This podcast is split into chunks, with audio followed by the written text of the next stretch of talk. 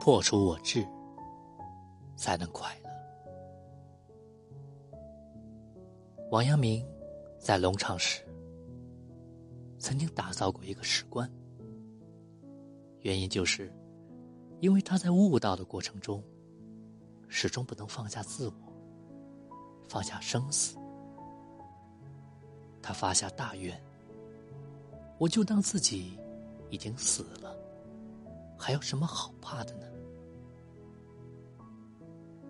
他在石棺中静坐修身，潜心悟道，终于有一天了悟格物致知的道理。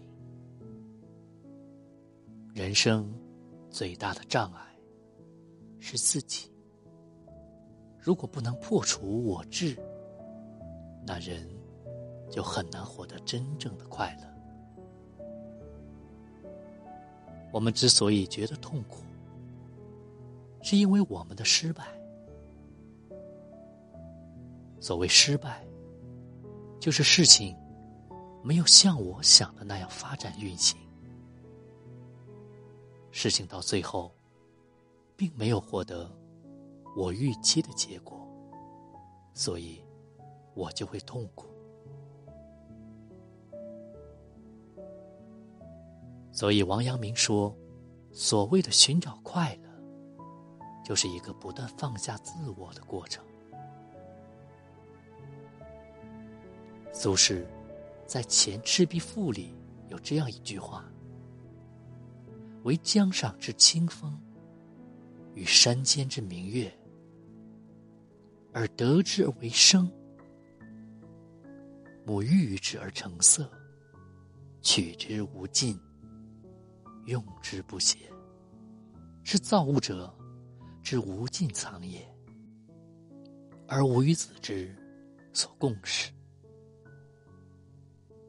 面临生命中的重大变故，愁绪难解，苏轼选择忘掉自我，返归自然，把自己有限的生命融入自然，以此换来生命的洒脱。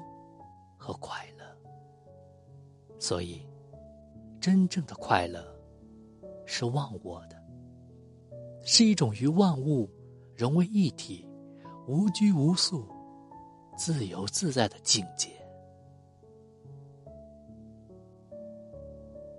少一点欲求，才能快乐。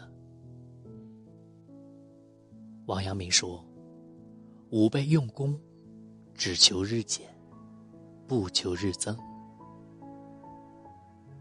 减得一分人欲，便是复得一分天理。何等轻松洒脱，何等简易！功夫在减不在增。所谓减，即去物欲之昏蔽，减尽人欲，便回复良知之本体了。古代的圣贤。也都告诉我们，过多的欲望是一切痛苦的来源。我们如果把自己的快乐建立在欲望的满足上，那么一旦欲望得不到满足，快乐也就荡然无存。而人的欲望是无穷无尽的，满足了这个欲望，那个欲望就会冒出来。从此沉沦欲海，永远不能自拔。《道德经》里也讲：“